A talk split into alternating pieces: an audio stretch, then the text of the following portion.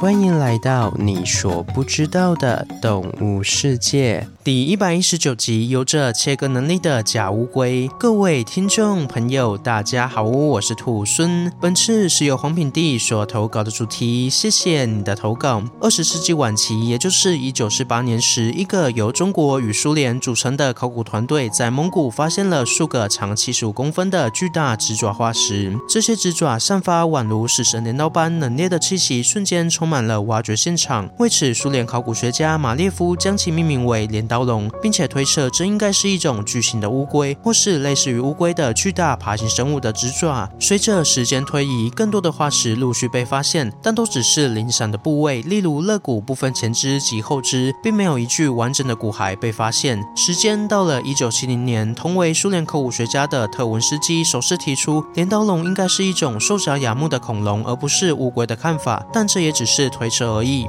直到二十三年后的一九九三年，一具完整的镰刀龙超科阿拉圣龙的化石发表后，人们才第一次确定了镰刀龙的外形。镰刀龙属的物种目前只确定了龟形镰刀龙一种，它是镰刀龙超科中最大型的物种。这里先说明一下，镰刀龙超科是镰刀龙属在上面一阶的分类，所以镰刀龙超科底下还有许多的物种，例如阿拉善龙、北利龙、二连龙、曼龙、死神龙等。但位于镰刀龙超科镰刀龙属的物种就只有龟形镰刀龙而已。比较好记的一种方法是，狭义上镰刀龙就是指龟形镰刀龙，广义上镰刀龙超科的物种都可以称之为镰刀龙，端看你用什么方式去定义而已。而节目会使用各自的名字来避免混淆。那刚刚说到龟形镰刀龙是镰刀龙超科中最大也最早被发现的物种，也是最能代表镰刀龙超科的物种之一。龟形镰刀龙是一种中大型的恐龙，体长约十公尺，高度约六公尺，体重约三到六公吨，双手具有六枚长约七十五公分，宛如镰刀般的巨大指甲。这些指甲的功用可以用来威慑天敌、抓取食物或是竞争配偶时起到作用。不过，对同样生活于白垩纪末期的特暴龙来说，镰刀龙的爪子又起到多大的作用呢？这点就不得而知了。但是如果把这幅光景转移到现代的话，这就好比像食蚁兽与美洲豹一样，食蚁兽用来捣毁蚁巢的爪子强而有力，可以对美洲豹造成一定程度的伤害。因此，食蚁兽的爪子在面对强敌时，确实是有自保能力的。那这样说说起来，镰刀龙的爪子是不是也像食蚁兽一样具有捣毁蚁巢的能力呢？